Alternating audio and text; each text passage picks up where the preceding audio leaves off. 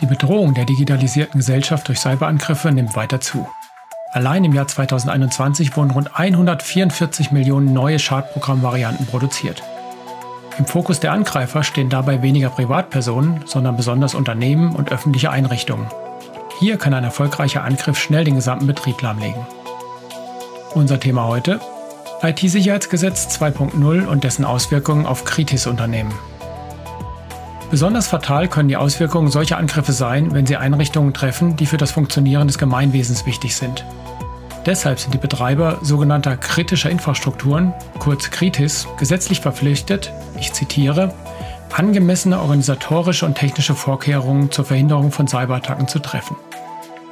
Ab dem 1. Mai 2023 greifen noch einmal zusätzliche Regeln. Im heutigen Podcast nehmen wir die teilweise etwas schwammigen Formulierungen unter die Lupe, erklären, was zu tun ist und vor allem, wie Unternehmen konkret vorgehen sollten. IT-Sicherheit für die Ohren. Der Expertenpodcast rund um aktuelle Cybersecurity-Themen. Von Sophos. Herzlich willkommen, mein Name ist Jörg Schindler und heute freue ich mich besonders, Andreas Daum, Rechtsanwalt bei der Kanzlei Nöhr und spezialisiert auf die rechtliche Beratung bei Digitalisierungsprozessen und komplexen IT-Projekten begrüßen zu können. Hallo, Herr Daum. Hallo, ich freue mich, dass ich hier sein darf. Außerdem ein Hallo noch an meinen Kollegen Martin Weiß aus dem Public Sector, der bereits verschiedenste IT-Sicherheitsprojekte mit Kritis-Unternehmen realisiert hat. Hallo Martin.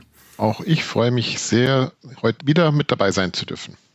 Ja, genau. Wir hatten schon mal das Vergnügen und ja, heute ein neues Thema. Kritis war im Einspieler ja schon ähm, angekündigt worden.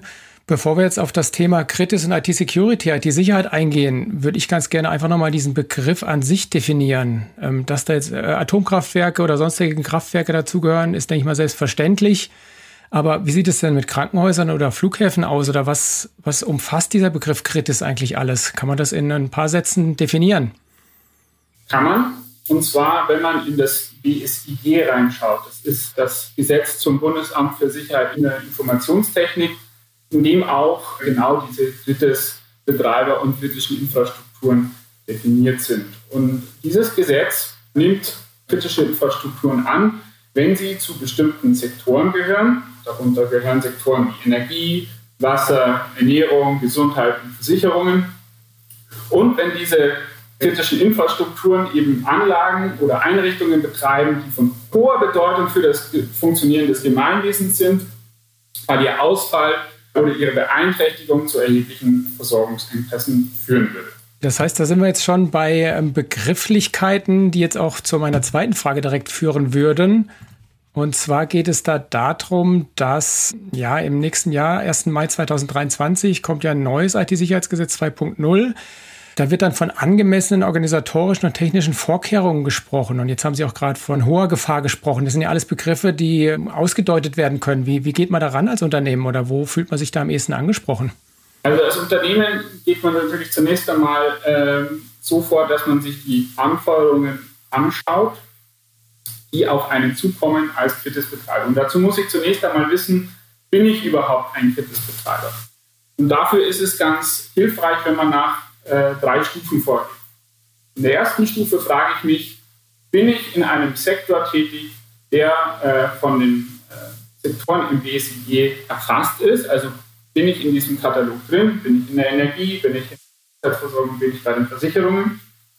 Dann frage ich mich in einer zweiten Stufe, habe ich Anlagen? Ja, habe ich Anlagen, die unter den Begriff des BSIG oder ihre Ausführungsverordnung der Kritisverordnung fallen? Und dann frage ich mich in einem dritten Schritt, überschreiten diese Anlagen einen gewissen Schwellenwert? Nehmen wir zum Beispiel mal den Sektor Energie. Ich bin ein Unternehmen im Energiesektor. Ich frage mich, habe ich bestimmte Anlagen, die unter die FITES-Verordnung fallen?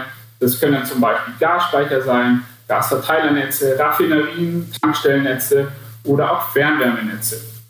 Und in einem dritten Schritt frage ich mich dann, überschreiten diese Anlagen einen gewissen Schwellenwert? Das heißt, überschreitet zum Beispiel mein Fernwärmenetz den Schwellenwert von 250.000 angeschlossenen Haushalten. Und wenn das der Fall ist, dann bin ich der Betreiber einer kritischen Infrastruktur, ein Kritisbetreiber. Und in diesem Fall muss ich mir dann anschauen im Gesetz, was kommt auf mich zu, welche Pflichten habe ich. Und Sie haben es gerade schon angesprochen, ich muss zunächst einmal als Betreiber kritischer Infrastrukturen angemessene organisatorische und technische Vorkehrungen zur Vermeidung von Störungen der Verfügbarkeit, Integrität, Authentizität und Vertraulichkeit meiner Systeme treffen. Das ist die erste große Pflicht und Herausforderung für Unternehmen, die äh, kritische Infrastrukturen äh, betreiben.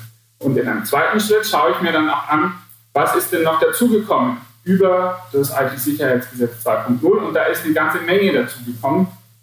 Vor allem die Anforderungen, eben Systeme zur Angriffserkennung einzuführen. Das heißt, ich muss nicht nur die Pflicht, angemessene Vorkehrungen zu treffen, erfüllen, sondern ich muss zusätzlich auch noch, so schreibt das Gesetz, ich muss als Unternehmen Systeme zur Angriffserkennung vorhalten.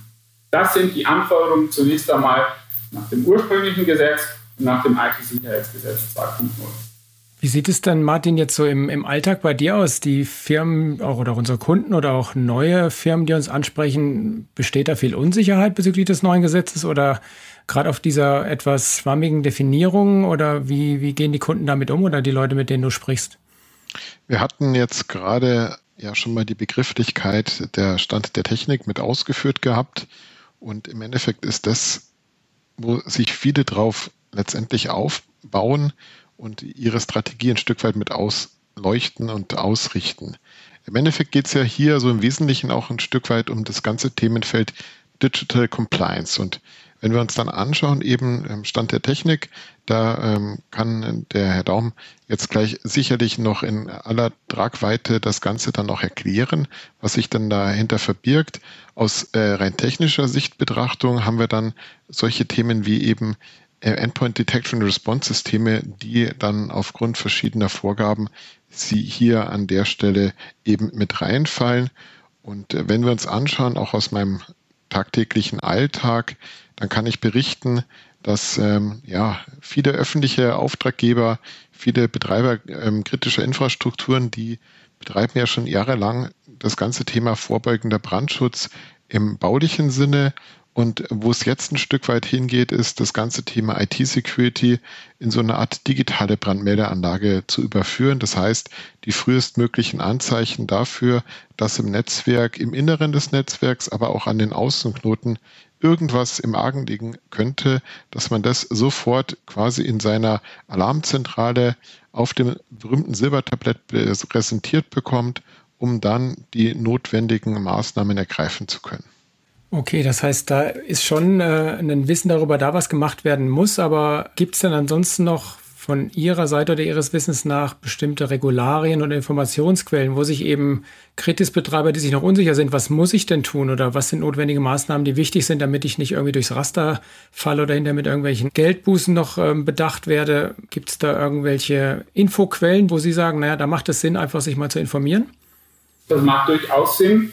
Das BSI lässt die Betreiber kritischer Infrastrukturen ja nicht vollkommen alleine bei der Definition ihrer Maßnahmen und hat hier auch einen, einen Katalog vorgelegt, äh, in dem diese Anforderungen konkretisiert worden sind. Das ist im Internet frei abrufbar. Das ist die Konkretisierung der Anforderungen an die gemäß 8a Absatz 1 BSIG umzusetzenden Maßnahmen. Und in diesem Katalog werden einzelne Themenkomplexe behandelt, und bestimmte Maßnahmen beschrieben, die ja, die Unternehmen bei dem Ergreifen ihrer angemessenen technischen organisatorischen Maßnahmen unterstützen können. Wichtig ist dabei aber, dass keiner dieser Kataloge, die das BSI vorliegt oder die man an anderen Stellen findet, tatsächlich abschließend sind im Sinne von als Unternehmen halte ich alle diese Maßnahmen ein und dann war es das, dann habe ich meine Pflichten getan, sondern das BSIG und auch das BSI verlangen, dass ich mich mit meiner IT-Sicherheitssituation auseinandersetze, dass ich konkrete Gefahren analysiere und proaktiv Maßnahmen treffe.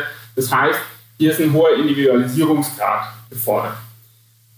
Nichtsdestotrotz gibt es eben verschiedene Quellen, die mich als Unternehmen dabei unterstützen, diese Anforderungen zu erfüllen. Und da ist eben neben der Konkretisierung, die ich eben genannt habe, sind äh, eben noch zum Beispiel ISO-Normen zu, zu nennen, das BSI Grundschutzkompendium. Dann gibt es auch Guidelines von der ENISA, das ist das BSI auf europäischer Ebene. Und dann gibt es auch branchenspezifische Sicherheitsstandards. Das heißt, jede einzelne Branche, jeder einzelne Sektor, der unter die Kritisregulierung fällt, hat sich äh, Gedanken gemacht, wie man in der speziellen Branche äh, die Anforderungen erfüllen kann. Und auch diese Kataloge oder dieser Katalog kann äh, für die Konkretisierung herangezogen werden.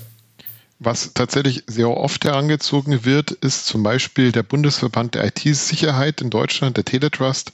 Das ist ja im Wesentlichen eine Public-Private Partnership wo verschiedenste Institutionen, angefangen vom Bundesministerium des Inneren über verschiedene Universitäten, wie zum Beispiel die Universität Leipzig, sich zusammengetan haben und eben genau solche Baselines zu definieren. Und da steht eben genau das von mir vorhin schon einmal kurz erwähnte Endpoint Detection Response als eine der Techniken, die heutzutage wirklich als Grundstück, als Grundmeiler innerhalb einer äh, ganzheitlichen IT-Strategie stehen. Und im Endeffekt, es geht sich wirklich da ganz, ganz stark auch darum, dass man erst nicht erst darauf wartet, dass das berühmte Kind in den Brunnen fällt, sondern dass man wirklich äh, das größtmögliche an Repertoire, an Werkzeugen zur Verfügung stellen kann, um Sicherheitsfälle im Kern zu eliminieren. Wir als Sophos helfen da sehr gerne. Wir haben ein breites Spektrum an Werkzeugen, die Sie dann entweder selber betreuen und betreiben bis hin zu Managed Services, wo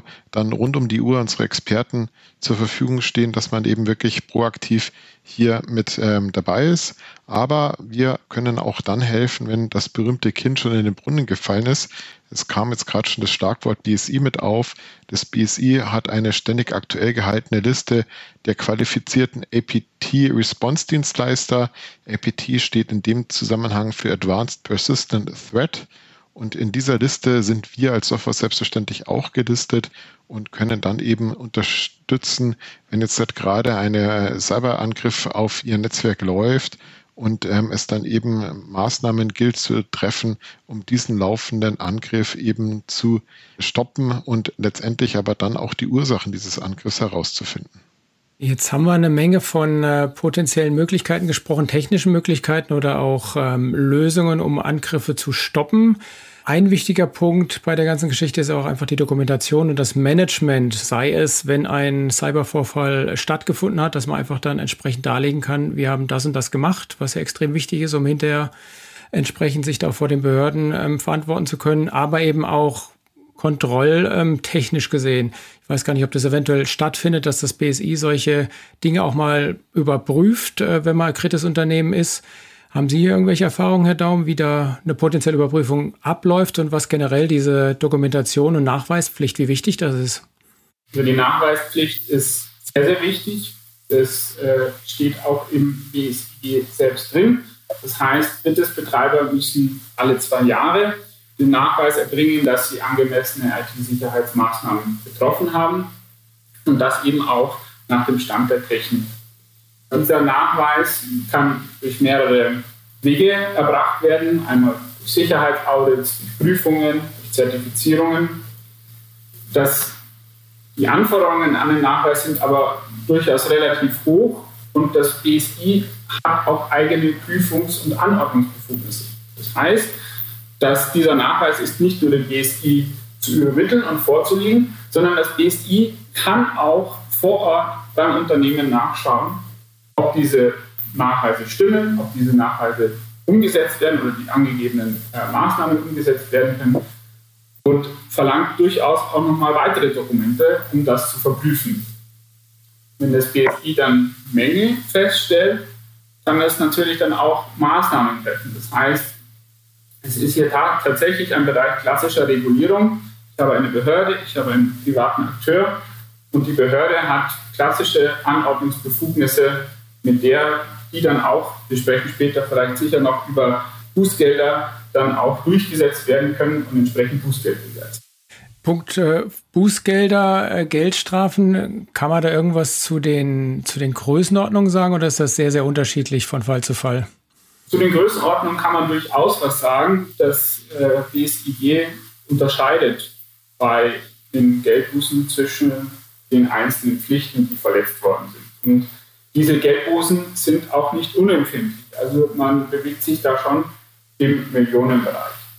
Äh, wir haben vorher schon über die Maßnahme gesprochen oder die Anforderungen gesprochen, angemessene technische und organisatorische Vorkehrungen zu treffen. Und diese Vorkehrungen müssen ja nicht nur getroffen werden, sondern auch nachgewiesen werden. Und wenn ich diese Pflicht verletze, können wir als Unternehmen bis zu 10 Millionen Euro Bußgeld tun. Ja, das, ist ein, das ist der maximale Bußgeldrahmen, der natürlich nicht immer gleich sofort ausgeschöpft werden müssen. Es gibt hier aber halt ein potenzielles äh, Haftungsrisiko für 10 Millionen Euro. Das zweite ist, und da wird es sogar noch mehr, das ist, wenn ich äh, einer Anordnung, einer vollziehbaren Anordnung des BSI zuwiderhandle. Also klassischer Fall, das BSI schaut sich auf einen Nachweis des Unternehmens das Unternehmen genauer an, macht vielleicht eine Vorortkontrolle und merkt, hier bestehen Sicherheitsmängel. Dann trifft das BSI eine Maßnahme und sagt, bitte, das Unternehmen beseitige diese Mängel. Unser Unternehmen wehrt sich dagegen oder handelt zuwider, also ignoriert diese Maßnahme und dann können diesem Unternehmen auch 20 Millionen Euro Bußgeld tun. Das heißt, sie haben schon empfindliche Strafen, wenn man den Anordnungen des BSI zuwiderhandelt. Hm. Jetzt haben Sie ja von den Überprüfungen gesprochen. Gibt es da jetzt aus Ihrer Erfahrung heraus eine gewisse Tendenz, dass diese Überprüfungen ähm, aufgrund der stärkeren Gefahrenlage zunehmen oder sind es Stichproben tatsächlich nur? Wie wahrscheinlich ist es denn aus Ihrer Sicht, dass man so eine Prüfung ins Haus bekommt? So eine Prüfung ist allein schon deswegen wahrscheinlich, weil sie ja äh, im Gesetz drinsteht und äh, natürlich auch jetzt eine besondere Aufmerksamkeit erfährt. Also als Unternehmen ist man gut beraten, wenn man diese äh, Anforderungen ernst nimmt und wenn man vor allem auch das BSI und seine Anordnungen ernst nimmt. Das ist wichtig und gerade diese Wichtigkeit zeigt sich ja auch in der Höhe der Bußgelder. Das heißt, das ist keine, keine Regulierung, die man ignorieren kann, wenn es überhaupt eine Regulierung gibt, die man ignorieren kann. Ich kenne es jetzt auch aus dem Themenspektrum, von ISO 27001 Zertifizierungsmaßnahmen. Da ist es letztendlich, und da sind sicherlich auch viele Unternehmen, die jetzt kritisch sind, waren ja vielleicht in der Vergangenheit schon in der Konstellation, dass sie sich dessen unterzogen haben. Auch dort ist es eben so, dass es ja regelmäßige Überprüfungsrhythmen gibt, wo ja ganz konkret auch geschaut wird und immer wieder Schwerpunkte mit rausgegriffen werden von einzelnen Maßnahmen, die dokumentiert sind. Das Machen von IT-Security ist ja in dem Zusammenhang so das eine, aber das darüber ähm, Bescheid wissen, das Dokumentieren und letztendlich dann auch den Faktor Mensch, die Mitarbeiterinnen und Mitarbeiter hier mit einzubeziehen, ist ja nochmal die ganz andere Kehrtseite. Und auch hier ist es dann wieder eben extrem wichtig, diese lückenlose Dokumentation zu haben und dann auch aus den Maßnahmen, die man trifft und auf der technischen Seite sind es dann eben äh, Maßnahmen zur eben Eindämmung von IT-Security-Themen, dass dort saubere Prozesse, saubere Schnittstellen geschaffen sind, um eben hier diese Nachweise rauszubringen. Und da ist eben dann auch genau wieder dieser Ansatz, den wir haben. Ich habe es gerade schon mal gesagt gehabt, mit einer ganzheitlichen Lösung, wo dann auch wirklich zu all den Aspekten entsprechende ähm, Aufbereitungen, sei es jetzt ein Sicherheitsvorfall, Aufbereitung, wo ich das dann entsprechend äh, sehr, sehr fein granular mit rausfinden kann, bis hin zu einer individuellen und ähm, Ad-Hoc-Betrachtung äh, des Zustands meines Netzwerks. Das sind lauter Punkte, die da aus meiner Sicht der Dinge massiv mit reinspielen, bis hin zum Thema der Nachweisbarkeit, dass ich eben dann auch schaue und eben nachweisen kann, was habe ich denn für mögliche kontinuierliche Verbesserungsmaßnahmen, die ich aus IT-Security-Sicht erbringe.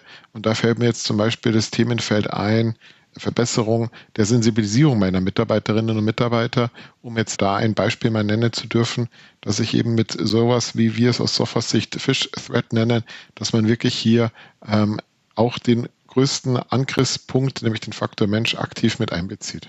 Also ein großes Ganzes, was da im aktuellen Tagesgeschäft auf die Unternehmen zukommt.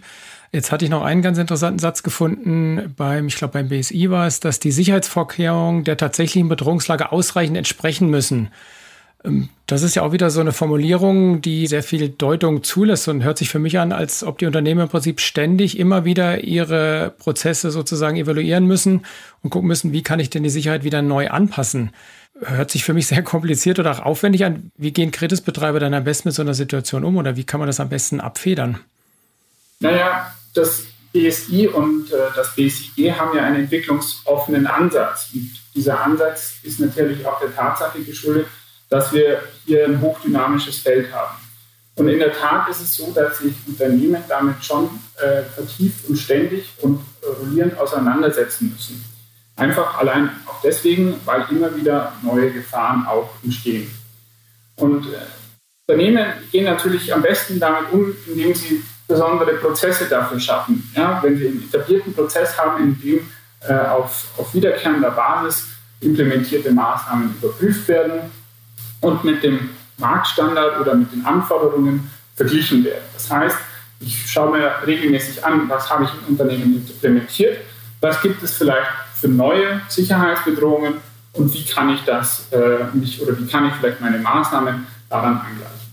Das sind eben zum einen Prozesse, das können aber auch äh, bestimmte Allokationen im Unternehmen selbst sein, dass ich zum Beispiel bestimmte Personen im Unternehmen genau mit dieser Aufgabe betreue.